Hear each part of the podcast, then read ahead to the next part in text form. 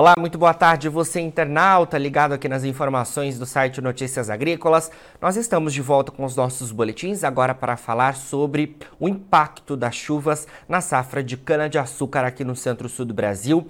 Uma realidade né, que a gente tem visto por aqui, é claro que há grandes né, expectativas diante de um cenário de tempo mais firme para que os trabalhos ganhem ritmo, porque o mercado já tem visto altos preços relacionados aí a esse cenário aqui no centro-sul do Brasil por conta é, né, dessas chuvas ocorrendo nesse momento de colheita.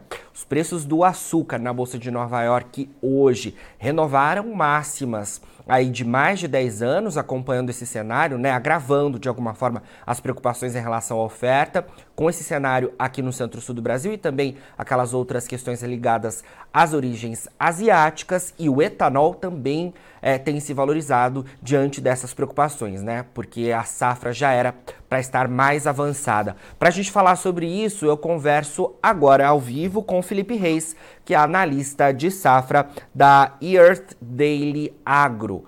Felipe, boa tarde, obrigado por estar presente aqui com a gente. Boa tarde, Jonathan. Prazer é todo meu.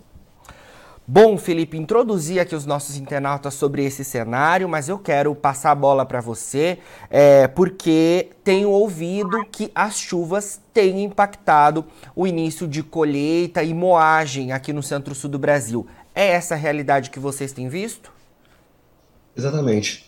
Quando a gente olha para o que aconteceu nas últimas semanas, no último mês, praticamente finalizado, abril, nós observamos um abril mais chuvoso do que o normal a gente compara com a média histórica, a média aí dos últimos 10, 15 anos não foge muito para o centro-sul, toda a região importante para a produção de cana. A gente sabe que também tem um pouquinho de produção de cana no Nordeste, mas focando aí no centro-sul, a média é que nós tivéssemos um volume aproximadamente de 65 milímetros para abril, e nós registramos, pelo menos até o momento, 102 milímetros. Então aí um volume significativamente maior do que uh, o que seria esperado se olhássemos para trás, e esse volume a mais de chuvas tem dificultado aí as usinas é, realizar a colheita e, consequentemente, o esmagamento da cana-de-açúcar. Tá?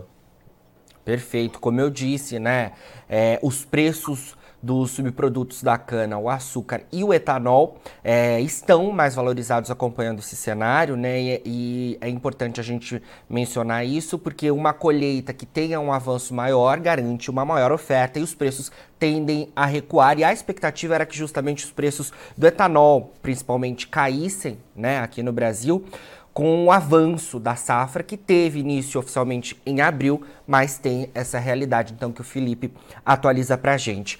Bom, eu quero saber, Felipe, de vocês aí, é, as previsões né, é, relacionadas às chuvas em áreas de cana. Vamos falar primeiro sobre é, o quanto já choveu e depois a gente fala o quanto ainda pode chover, porque me parece que há atenção ainda nesse cenário. Fala um pouco para a gente sobre é, essas chuvas, principalmente no centro-sul do Brasil. Certo, vamos lá. Centro-sul do Brasil. É importante é, a gente ressaltar que quando a gente tem chuvas volumosas, como gente dissemos, é difícil você realizar a colheita, você fica impedido de realizar a colheita esse volume que já choveu, já choveu mais, um pouco mais de 100 milímetros no centro-sul, acima da média, em torno de 65 milímetros, mas não foi concentrado, não foi, por exemplo, nos primeiros dias de abril. Caso tivessem ocorrido nos primeiros dias de abril, é, isso por agora, já no final de abril, já estaria regularizado. O que, que aconteceu em abril? Da primeira quinzena, nós tivemos aí em torno de 2,5, três dias, vamos considerar assim, três dias perdidos, tá? Ou seja, três dias onde o volume de chuvas ultrapassou aí 8, 10 milímetros na média da região, e impossibilitando a entrada de é, é, maquinários para realizar a colheita. Já na segunda quinzena, foram quatro dias de chuvas volumosas que impediram a colheita da cana. Ou seja, nós tivemos chuvas volumosas espaçadas ao longo do mês. Tá? A última chuva acima de 8, 10 milímetros que nós registramos foi ontem, né? já no fim do mês. Realmente não é comum a gente é, é, é, registrar volumes de chuvas é, deste volume nesta época do ano. A gente sabe que entrando em abril é o que nós chamamos de época seca do ano, entre abril e agosto, início de setembro, aí volta para a época das águas. Tá? Tá? Mas nós registramos volumes de chuvas por pelo menos é, mais altos do que o ano comum, não apenas São Paulo, mas uma média realmente. Paraná, Mato Grosso do Sul teve chuvas é, muito fortes ontem ainda. Tá? A previsão, quando a gente olha para os próximos dias, para as próximas duas semanas, são de chuvas é, é, é baixas, com uma precipitação bem abaixo do que a gente vem registrando abaixo de um milímetro, que não deve ocasionar problema. Pode ser que algumas regiões tenham que esperar um pouquinho mais para colher, não consigam sair hoje, amanhã para a colheita, devido a solos encharcados. Mas após isso, eles já vão conseguir é, é, é, entrar no campo e realizar a colheita. Atenção que nós trabalhamos com dois modelos climáticos de previsão. Um é o modelo europeu, que mostra precipitação baixa para as próximas duas semanas, e o modelo americano. O modelo americano difere em um dia, quando a gente olha para as próximas duas semanas. No dia 5 de maio, ele espera chuvas em torno de 10 milímetros para o centro-sul, na média. Ou seja, pode ser regiões, pode ter regiões que chovam um pouquinho menos, regiões que chovam um pouquinho mais. Mas seria um dia perdido também, de uma maneira geral, para o centro-sul, quando a gente fala de colheita de cana, colheita e esmagamento de cana. Então, para os próximos dias, a preocupação é mais baixa, apenas um dia perdido, mas para abril, nós tivemos aí sete dias perdidos, o que é extremamente comum para a, a, a época do ano. Certo, Felipe. É, ou seja, apesar do indicativo aí, né, de, dia, de menos dias, né, perdidos, a gente deve ter um cenário de tempo mais firme à frente, segundo é, os modelos que vocês analisam. É, eu queria aproveitar a oportunidade para te perguntar também em relação a El Ninho, né? Olhando mais à frente aí, né?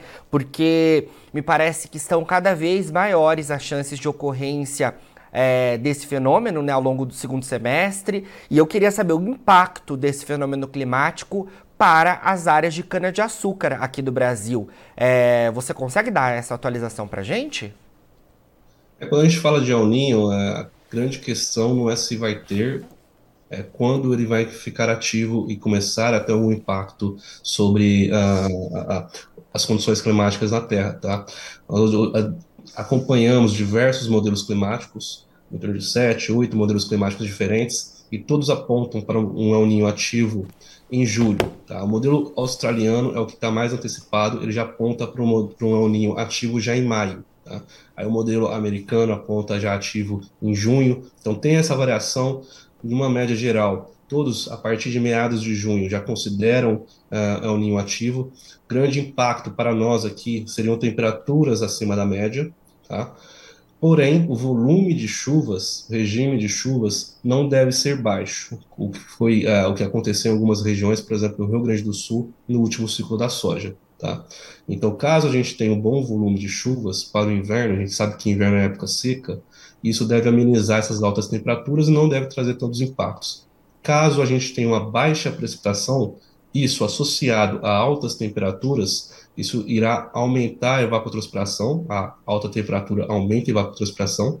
Se não chover o suficiente ou satisfatoriamente, nós teremos uma umidade do solo caindo e uma umidade do solo baixa é, não provém condições adequadas para o desenvolvimento uh, das culturas no Brasil, tanto cana, quanto trigo, quanto a reta final do, do, milho de segunda safra. Então seria mais ou menos essa atenção que nós temos que ter. Tá? Certo, Felipe.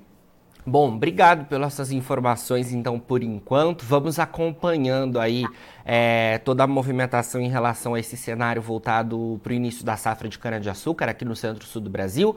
Sempre que tiver novidades, pode contar com a gente por aqui. A gente vai é, trazendo as informações, as, as informações aos nossos internautas, tá bom?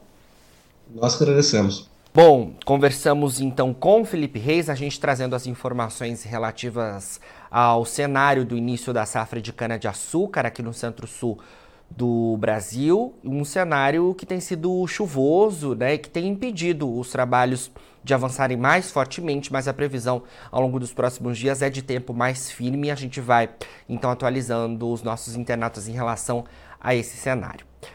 Bom, agora na finalização dos nossos boletins, você pode acompanhar os perfis das nossas redes sociais. Siga a gente por lá para se manter atualizado sobre todas as informações do agronegócio brasileiro. A gente fica por aqui, mas daqui a pouquinho tem mais boletins ao vivo.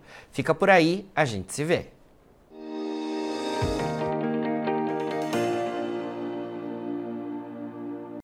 Participe das nossas mídias sociais no Facebook Notícias Agrícolas, no Instagram, arroba Notícias Agrícolas e em nosso Twitter, arroba Noteagri. E para assistir todos os vídeos, se inscreva no YouTube, na Twitch, no Notícias Agrícolas Oficial.